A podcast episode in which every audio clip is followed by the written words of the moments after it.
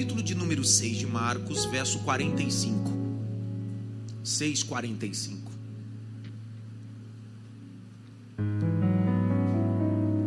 E logo obrigou os seus discípulos a subirem no barco e passar adiante para outra banda, Betsaida, enquanto ele despedia a multidão. E tendo-os despedido, foi ao monte orar. E sobrevindo à tarde, estava o barco no meio do mar, e ele sozinho em terra. E vendo que se fadigava a remar, porque o vento lhe era contrário, perto da quarta vigília da noite, aproximou-se deles andando sobre o mar queria passar adiante.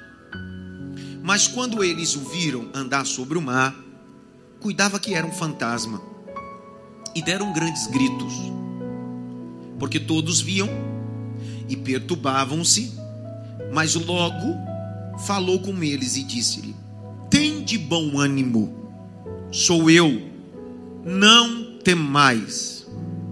Subiu para o barco para estar com eles e o vento se aquietou, e entre si ficaram muitos assombrados e maravilhados. Olhe para cá, eu preciso dar um testemunho de vitória que eu me esqueci de falar antes da leitura do texto. O galpão, aonde vai ser feito os cultos e vai funcionar o grande templo ou o templo principal, é, são 2.058 linear, não é isso, Claudemir? O telhado?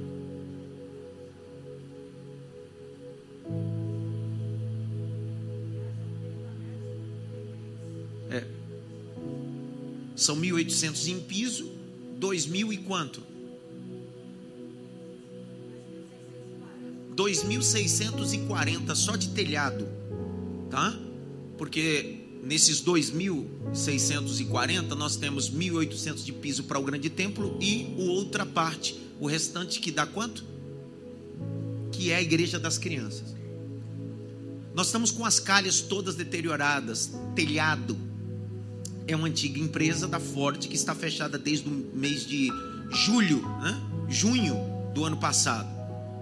E aí convidamos uma empresa, na verdade foram quatro empresas, não é isso? Quatro empresas. A primeira empresa foi e fez uma, um custo de manutenção, de arrumar todo o telhado. É, uma, é um absurdo o telhado, é grande demais. E a empresa deu um orçamento de 114 mil reais só o telhado. Para arrumar as goteiras. Não é isso, pastor Claudio? As outras empresas pairam nesse valor de 70, 50, 80. Eu disse: como é que nós vamos arrumar um telhado nesse valor? Só que eu tenho um aluno que é uma das melhores empresas de telhados para galpões e etc. Eu fiz o contato com ele. E ao invés de ele mandar os seus funcionários, ele fez questão de ir lá. E foi lá. De forma minuciosa, viu as calhes, o telhado e etc levou. Ele falou, pastor, o orçamento da IEPA era isso mesmo, é o preço normal. Porque é muito grande. Tem que passar PU em tudo.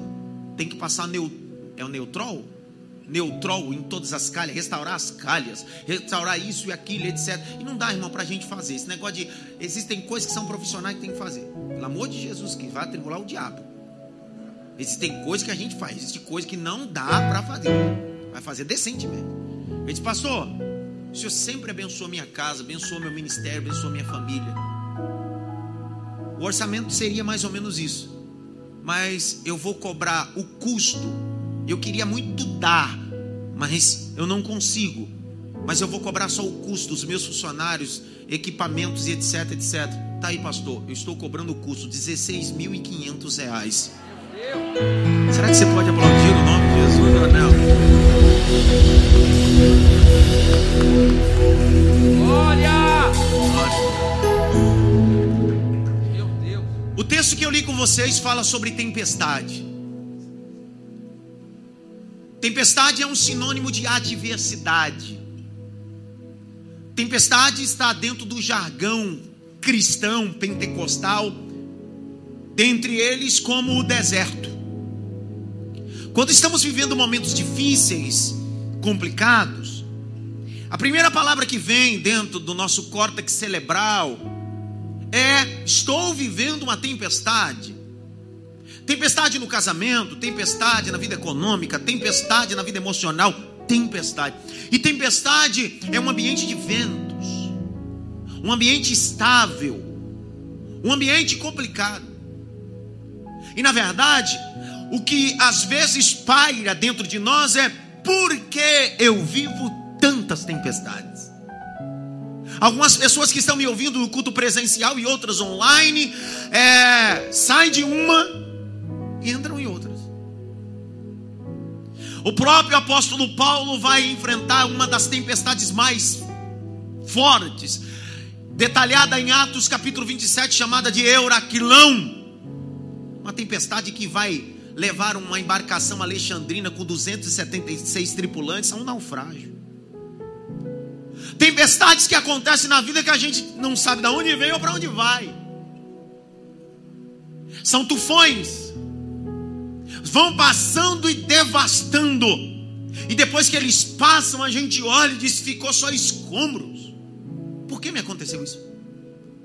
Por que me acontece tantas tempestades? E aí, a gente precisa ler esse texto célebre de, Mar de Marcos, capítulo 6, 45.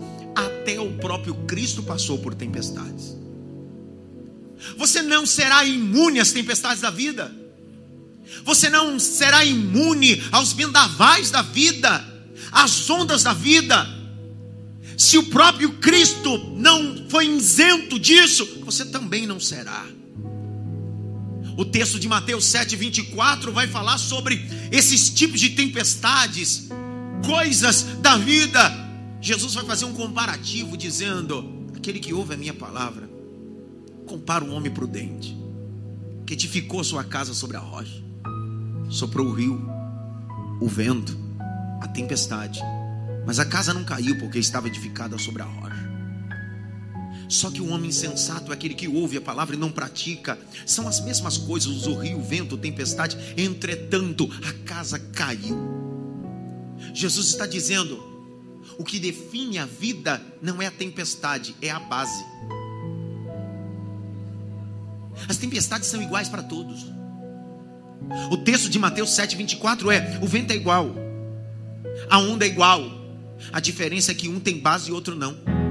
Um está na areia e o outro está na rocha. E a ideia essa manhã é entender: as tempestades vieram na sua vida para definir qual é a base da sua história, qual é a base da sua vida. E quem sabe essa tempestade fez a sua casa cair, mas hoje, essa manhã, você vai reconstruir, e não vai reconstruir na areia, você vai reconstruir na rocha, em Jesus texto diz que Jesus obriga os discípulos a ir. Tempestade. Cristo que está dizendo: vão para o mar da Galileia. Grite bem alto: mar da Galileia. São 21 quilômetros de comprimento, 14 de largura. O mar da Galileia fica 200 metros abaixo do nível do mar, cercado por grandes colinas, e uma das mais importantes é o Hermon eu estive lá no Mar da Galileia. Os meus olhos contemplaram, eu senti a brisa daquele lugar. Só que aquilo não é um mar, aquilo é um grande lago. Para os judeus, de tão grandioso que era aquela, é, aquele ambiente de águas doces, todos diziam: aqui é um mar. Só que o mar da Galileia, do lado de cá é um ambiente monoteísta, Israel. Do outro lado é Decápolis, Deca 10, Cápolis cidade. As dez cidades politeístas ficavam do outro lado. E uma dessas cidades é Gadara, onde tem um fato bíblico. Já pelo conceito geográfico, há uma pressão que se estabelece dentro daquele setor que tempestades acontecem ou se manifestam no mar da Galileia sem ter nenhuma nuvem negra no ar. Por estar no vale, a 200 metros abaixo do nível do mar e cercado de montanha, os ventos batem no desfiladeiro e provocam redemoinhos, ventos contrários. É o tipo do ambiente que você está na embarcação, olhando para o alto, está sol, está tudo tranquilo, mas você está vivendo tempestade.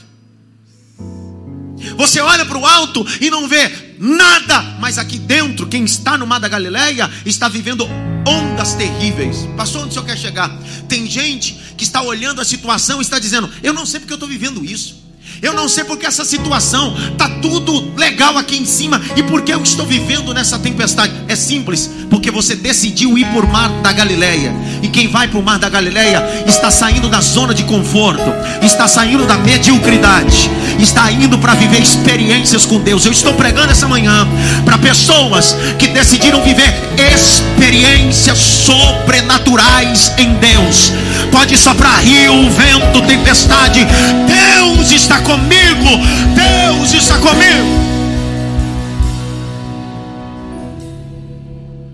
São tempestades, grite bem alto, tempestades.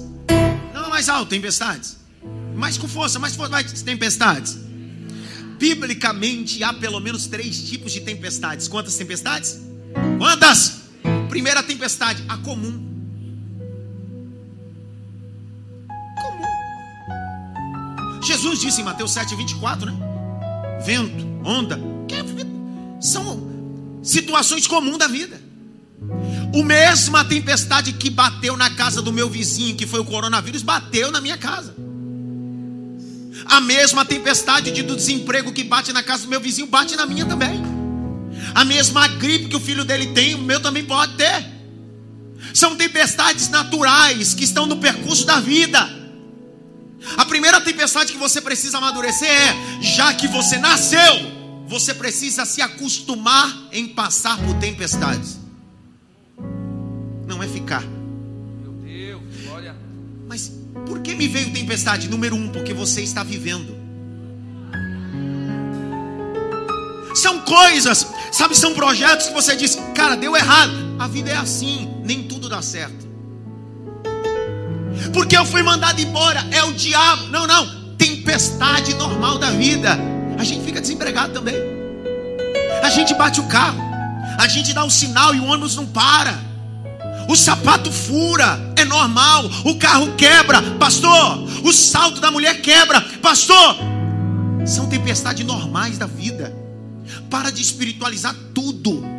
Jesus disse: Aquele que ouve a minha palavra e pratica, compara um homem prudente que edificou a sua casa sobre a rocha. Está dizendo, sabe, as tempestades comuns da vida vai soprar, vai vir vendaval, mas não importa, você está firmado nele você está firmado nele. Você pode passar uma crise conjugal como todo mundo já passou, mas a diferença é: eu estou firmado nele, meu casamento está nele.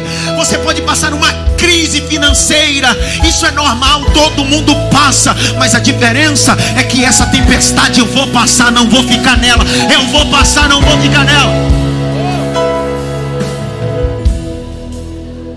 Jesus disse: No mundo tereis aflição. Essa declaração cristocêntrica está dizendo: preste atenção, você vai passar por tempestades Gente que nos chateia, gente que nos caluneia, gente que fala mal, gente que nos trai. Isso não é o demônio. Dá uma olhada pelo menos para três assim. Isso é muito espiritual, cara.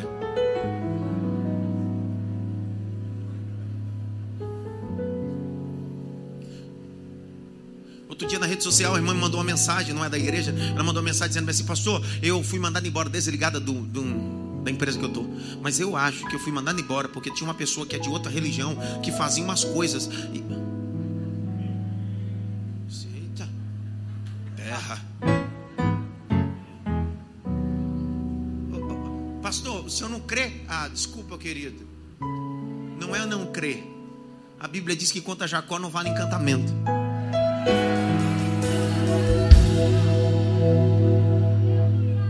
Existem coisas que estão tá na vida, cara. Está no pacote da vida. Então a primeira tempestade que você precisa entender é tempestades comuns, naturais. Coisas que acontecem. Coisas que não dão certo. Coisas que não vai. Quando Jesus propõe a parábola do semeador em Lucas capítulo 8, verso 4, ele está dizendo disso. Uma não vinga, a outra não vinga, a terceira não vinga, mas a quarta vinga. Quando você pega Gênesis capítulo 26, você está olhando para Isaac vivendo tempestades da vida. Ele diz: entulha, alguém vem, é meu. Ele diz: entulha, alguém vem, é meu. Só que ele está dizendo: continua, são tempestades da vida. Existem coisas que vão acontecer, mas você não será abalado. Olha. Vou falar de novo.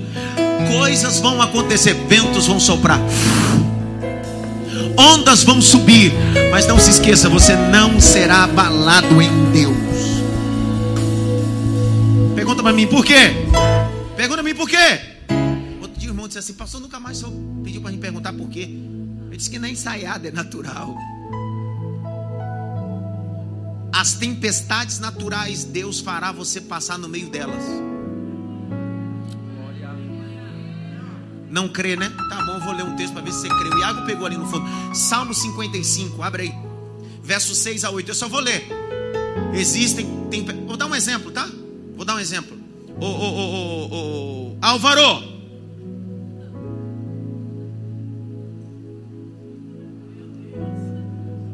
Você toca violão. Cadê o microfone aqui? Cadê o. É, isso é uma tempestade, entendeu? Normal, é natural. Você não tem demônio, não tem nada. Isso aí acontece. Em qualquer lugar.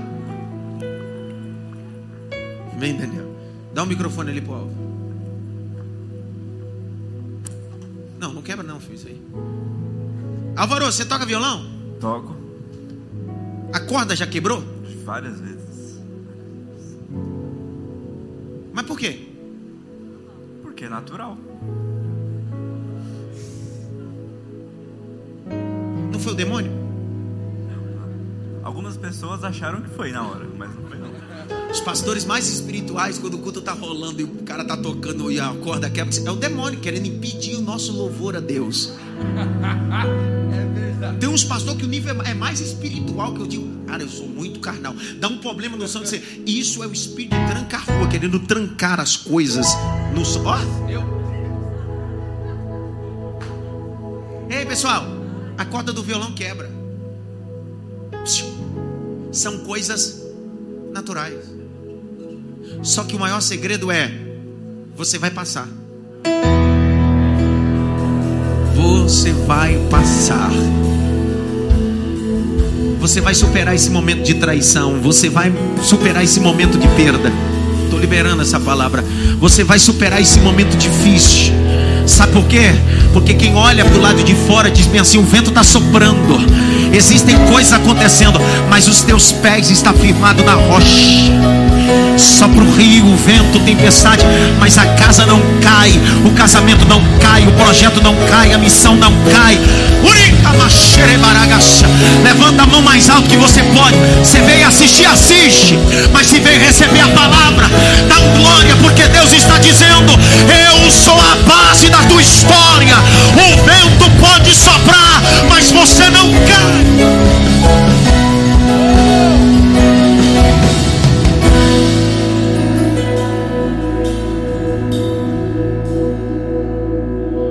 Olha o Salmo 55, o verso 6 a seguir. Eu só vou ler. Assim eu disse: Ó, oh, quem me dera asas como pomba. Então voaria, estaria em descanso. Eis que fugiria para longe, pernoitaria no deserto. Verso 8: Apressa-me-ia escapar da fúria do vento e da tempestade. Oh glória, Deus está dizendo: ei, há um livramento de Deus no meio do vento e da tempestade. Deus pode me livrar de um período como esse e me dar força assim? Abre Naum. Naum. Naum. Naum. Eu me lembrei do versículo. Naum. Ninguém aqui nunca leu Naum na vida. O que eu estou falando aqui tem que dizer assim: que é isso que ele está falando? Naum é um livro da Bíblia, profeta menor. Naum capítulo 1, verso 3.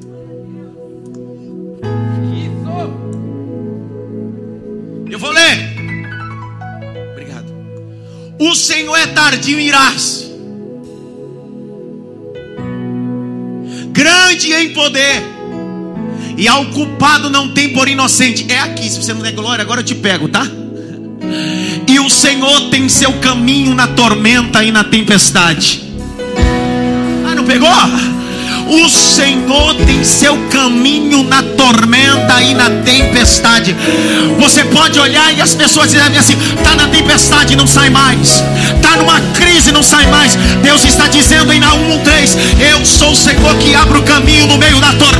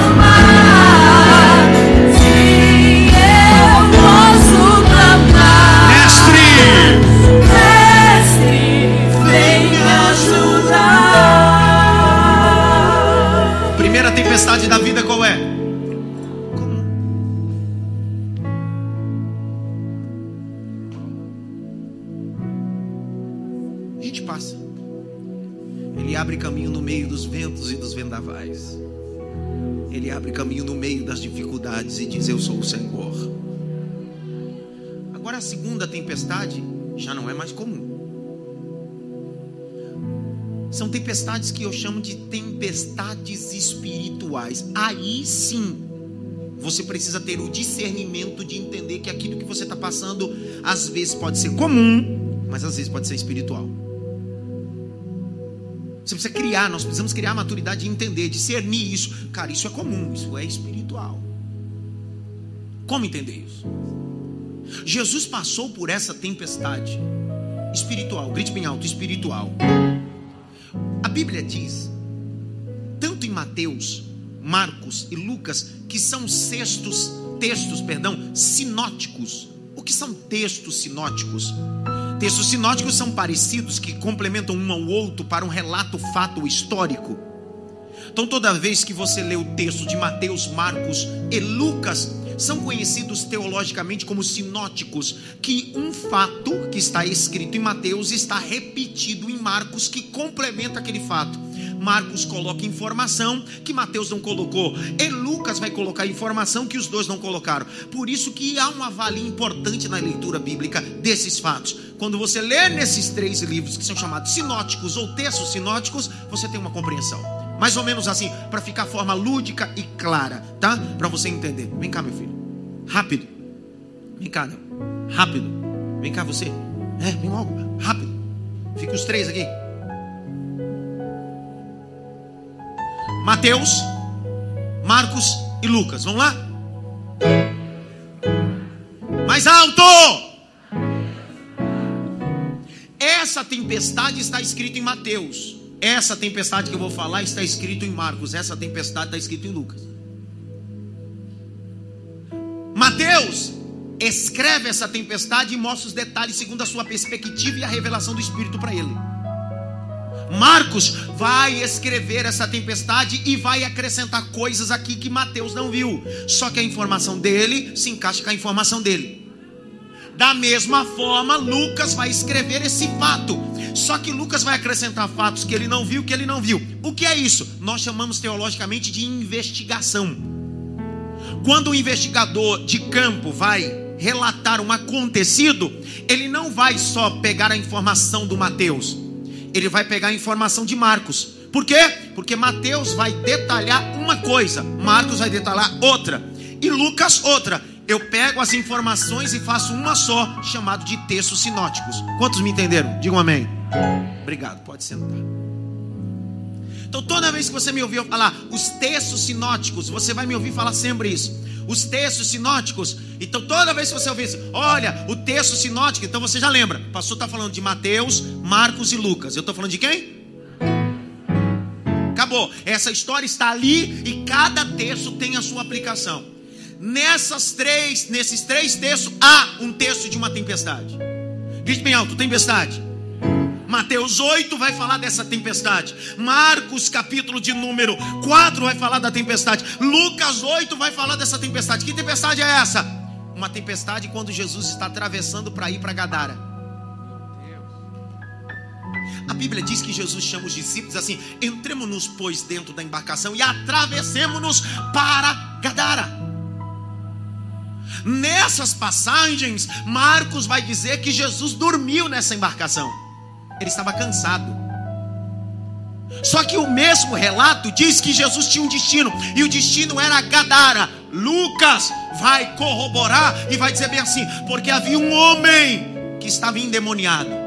E nele havia uma legião. Mateus não diz que ele tinha uma legião. Marcos não diz, mas Lucas diz que ele tinha uma legião. Uma legião é uma pretória de soldados romanos que equivale a 6 mil soldados. Quantos soldados? Uma legião. Então Marcos, Lucas está dizendo: aquele camarada que está do outro lado, no coro dele tem 6 mil demônios e Jesus está atravessando para libertar ele. O texto de Lucas diz que este homem era tão feroz e tão embravecido quanto os demônios pegavam ele, que ele quebrava as algemas. Ele quebrava tudo, vivia nos sepulcros, caminhava nu na cidade e atormentava todos da sociedade. Só que Jesus está atravessando para libertar ele. Deus, glória. Jesus parou tudo do lado de cá só por causa de um homem. Jesus parou tudo do lado de cá e disse: Vamos atravessar para quê? Eu tenho uma obra num homem. Irmão, eu estou sentindo Deus, a mensagem. Sabe quando a mensagem entra? Ela entrou, tem jeito. O texto diz que Jesus entra na embarcação e está dormindo. Aí a Bíblia diz: E há um vento e há uma tempestade. Os ventos eram contrários.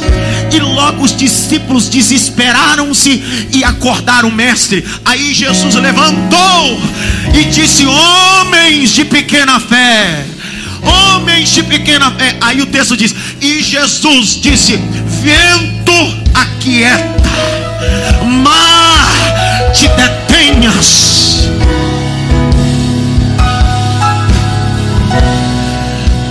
Pastor, onde o senhor quer chegar? Me chame de louco, mas me chame, pode me chamar de doido do que eu vou falar aqui agora. Me chame de maluco. Só que a palavra tempestade do texto grego koine que está tanto em Mateus, tanto em Lucas e em Marcos, vai usar a expressão chamada aimoléu. Grite bem alto, aimoléu. A palavra aimoléu no grego, etimologicamente, é tempestade de demônios. Jesus estava indo para Gadara e não era para pregar, era para libertar. Jesus não está indo para Gadara para cumprir a agenda, ele está indo para quebrar principados e potestades. Jesus não está indo para Gadara para curar. Jesus está dizendo: Eu vou destronar o diabo e ele vai entender que eu sou o Senhor. O principado que estava sobre Gadara veio no meio do mar e provocou uma tempestade querendo afundar a embarcação. Por quê, pastor? Do outro lado é Gadara. E nas cidades de Decápolis, as dez cidades, se adorava um Deus que estava dentro do mar da Galileia. Enquanto do lado de cá de Israel, eles sabiam que aquilo poderia acontecer porque era um ambiente é, onde os ventos batiam. Do outro lado é um ambiente místico. Havia uma divindade que eles adoravam dentro do mar da Galileia quando os ventos sopravam, chamado de Pazuzu. Isso é um fato histórico, arqueológico e místico. Então eles acreditavam que quando uma embarcação era afundada no mar da Galileia, foi Pazuzu que afundou. Ele tinha asas da mitologia grande. Então quando eles batiam, eles acreditavam, ele provocou o vento e afundou. Quando Jesus se levanta, Jesus olha para o vento e para a tempestade e diz assim: Eu te repreendo. Pegou ainda não, né? Jesus não disse acalma vento. Jesus disse eu te repreendo. Jesus está dizendo potestade,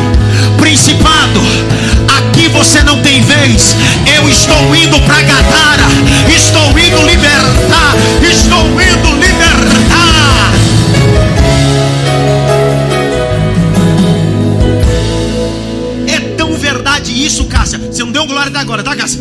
É tão verdade isso que o texto diz que quando Jesus chegou em Gadara, Jesus não gritou para o demônio vir. Jesus não disse, vem demônio. A Bíblia diz, e colocando Jesus os pés na terra, o endemoniado que estava no sepulcro veio até Jesus e adorou. Sabe por que ele adorou? Ele disse: Eu não posso resistir ao Filho de Deus. Eu não posso resistir ao Filho de Deus. Eu libero uma palavra aqui e na sua casa. Deus está quebrando toda a potestade.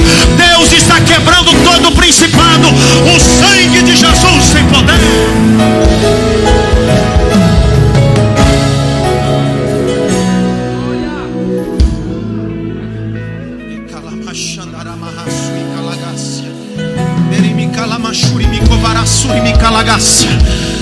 Levante as suas mãos para o alto. Abaixe o compressor. Se liga no som da igreja. Levante as suas mãos para o alto.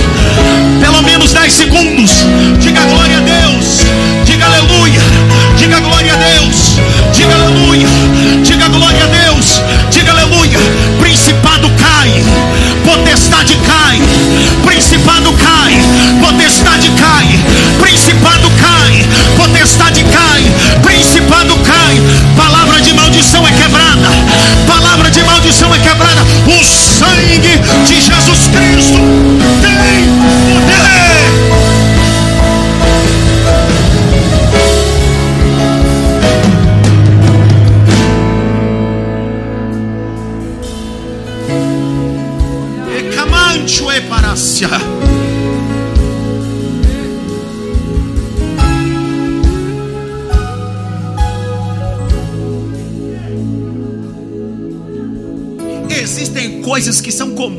Mas existem coisas que são espirituais. E as espirituais, Jesus está se levantando na polpa do barco, dizendo: Vou repreender. Vou repreender.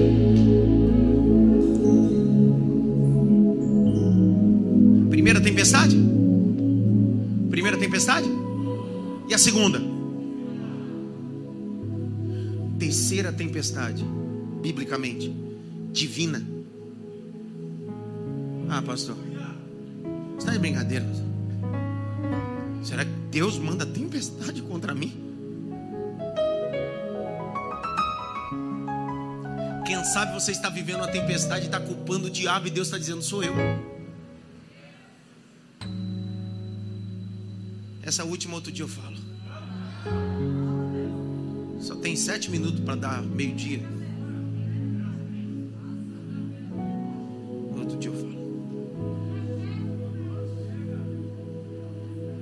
Agora?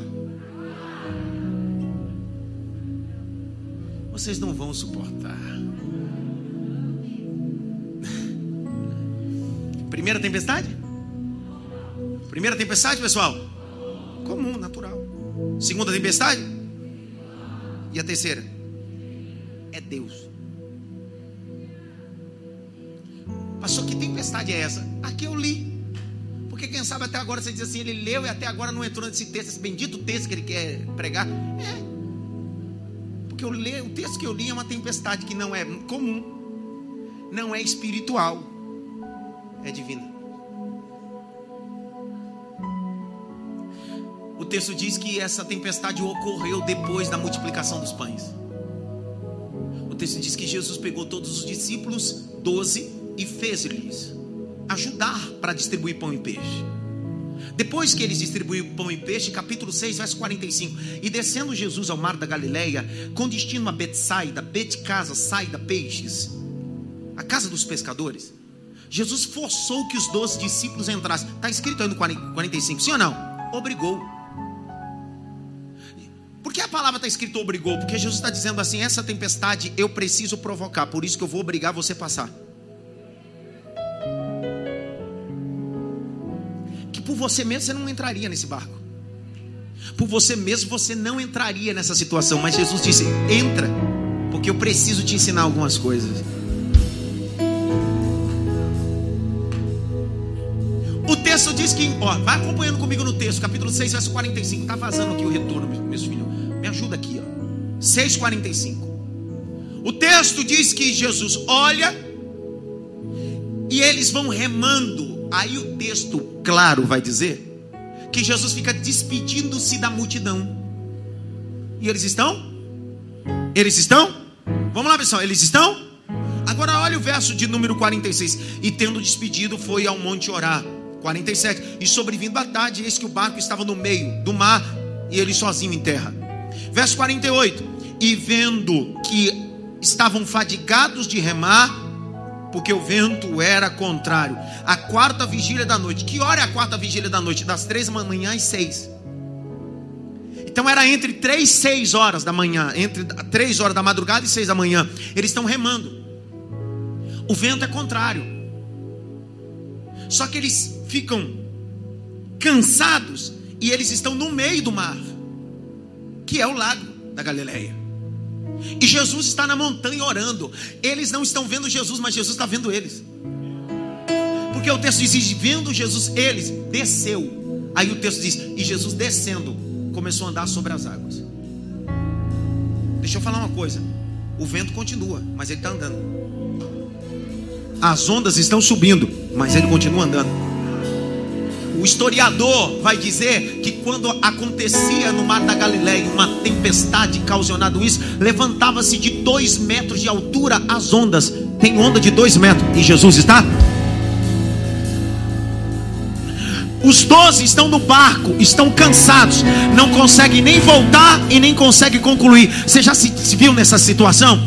Começar algo, não consegue nem concluir e nem voltar, e diz: e agora? Aí lá vem Jesus andando sobre o mar. Aí a Bíblia diz que eles começaram a gritar: é um fantasma, irmão, cansado, não consegue nem voltar e nem concluir. No meio da tempestade ainda aparece um fantasma. É muita prova no ambiente só. Aí o texto diz assim: E Jesus gritou para eles, dizendo: Sou eu, sou eu, sou eu, sou eu. Eu vou falar da hora que você der glória a Deus. Sou eu, sou eu, sou eu. Jesus está dizendo: essa onda sou eu, esse vento sou eu, essa situação sou eu, sou eu.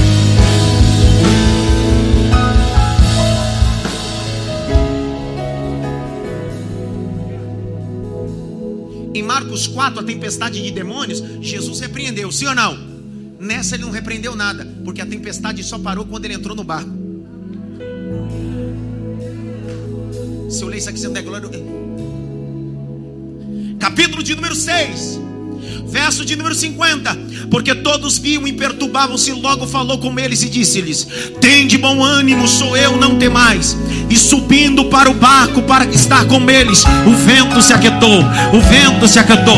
Jesus está dizendo: Isso aqui não é o demônio, é porque eu estou provando para você que enquanto eu estiver fora da tua vida, fora dos teus sonhos, você vai viver tempestades, mas quando eu estiver, emachoremas. Termina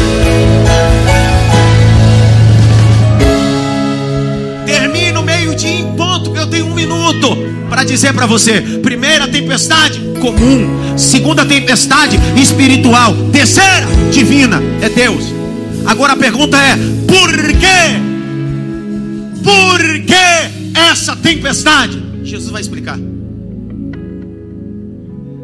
Capítulo de número 6, verso de número 52. Olha lá. Pois não tinham compreendido o milagre dos pães, antes seus corações estavam endurecidos.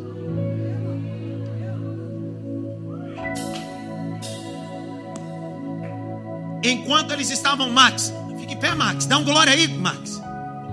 Isso. Enquanto os doze estavam dando peixe e pão, Jesus estava sondando o coração deles. Jesus olhou e disse assim: Já que no dia de distribuir pão e peixe você está com o coração endurecido, eu conheço um lugar que eu possa amolecer seu coração.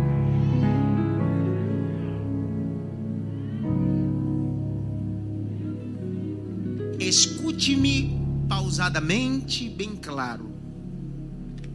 Cuidado como seu coração se comporta no dia da multiplicação, porque a próxima página da sua história pode ser uma tempestade.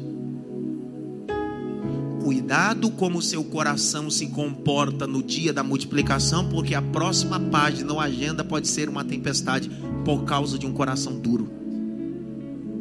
Jesus disse: Eu trouxe vocês para essa tempestade, porque enquanto vocês serviam pão e peixe para o povo, o coração estava endurecido, e ele estava dizendo: Nunca foi fazer, foi fazer de coração.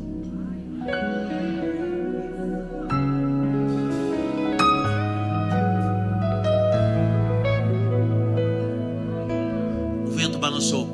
Mestre,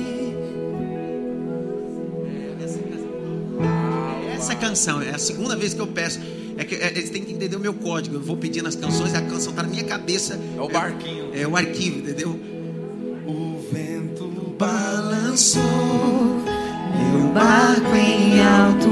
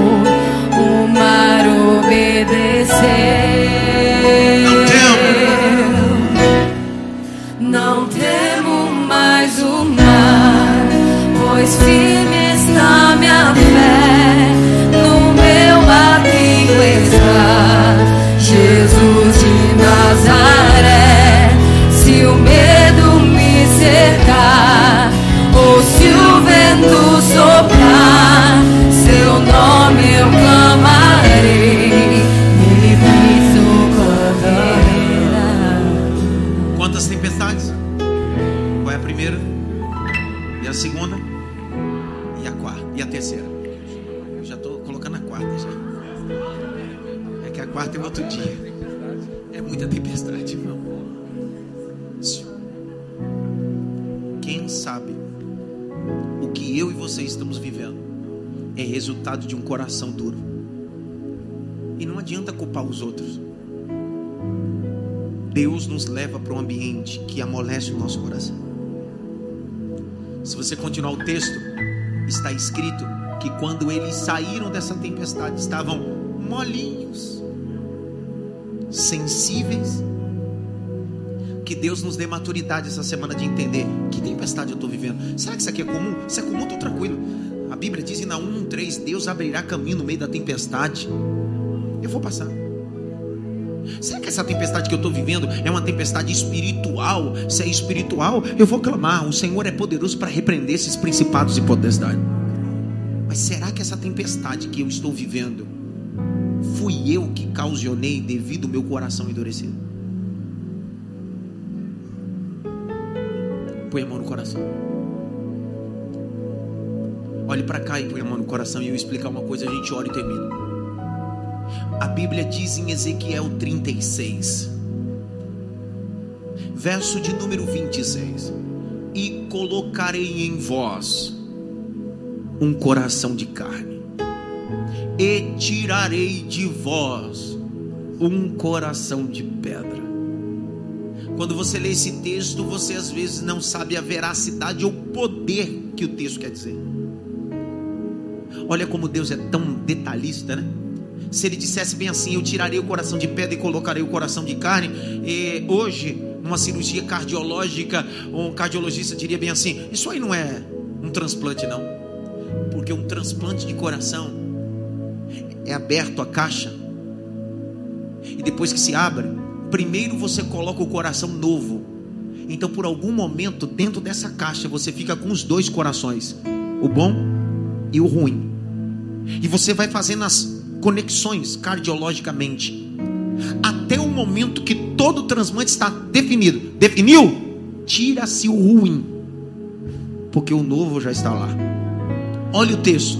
Colocarei em vós um coração de carne e tirarei o coração de pedra. Ele diz: Eu preciso fazer um transplante espiritual. Eu não posso tirar, senão você morre. Então, por um minuto, você vai ter os dois corações. Mas logo, logo eu tiro o que é de pedra e deixo o de carne. Põe a mão no coração. Ore essa manhã para que Deus possa fazer um transplante no seu coração. Ore você. Pai. Queremos essa manhã te louvar por essa palavra que nos nutre, conduz, instrui, esclarece. Descobrimos hoje com a veracidade do texto que existem três tempestades a comum da vida. Aquela que os nossos filhos às vezes pegam uma pneumonia, às vezes a gente briga, às vezes a gente fica desempregado. São comuns, a gente vai viver. Mas existe a segunda tempestade que é aquela, a tempestade espiritual, onde principados e potestades tentam afundar o projeto, mas Jesus se coloca na polpa da embarcação e diz: Eu repreendo, eu aquieto, eu sou o Senhor. Mas a terceira e última tempestade foi a que lemos, Marcos 6,45. Essa tempestade não foi o diabo, foi o próprio Cristo dizendo: Já que o seu coração está endurecido, na multiplicação, já que o seu coração está endurecido, quando eu multipliquei, então te levarei até a tempestade, porque o que eu quero é amolecer teu coração. O que eu quero é que você ame mais, perdoe mais. Eu quero que você seja longânimo. Eu quero que você seja misericordioso. Eu quero, diz o Senhor. Eu quero, diz o Senhor. Eu quero. Que a bênção de Deus possa estar sobre aqueles que estão na casa estão em casa, no templo ou em qualquer lugar, aonde a minha voz está chegando, aonde essa transmissão está chegando. Assim diz o Senhor: Eu sou Deus da tempestade. Eu sou Deus da tempestade. Eu sou Deus da tempestade. Que a graça do nosso Senhor e Salvador Jesus Cristo, o grande amor de Deus Pai, a consolação e a união do Espírito Santo seja com todos, não só agora, mas para todos sempre. Escuta. Lá tem ação do carro, não esquece. Lá tem nhoque e torta de morango. Você passa lá. É tudo, nada engorda. Foi tudo orado antes. Tudo orado. Tem um anjo do emagrecimento para você lá. Aleluia. Glória a Deus.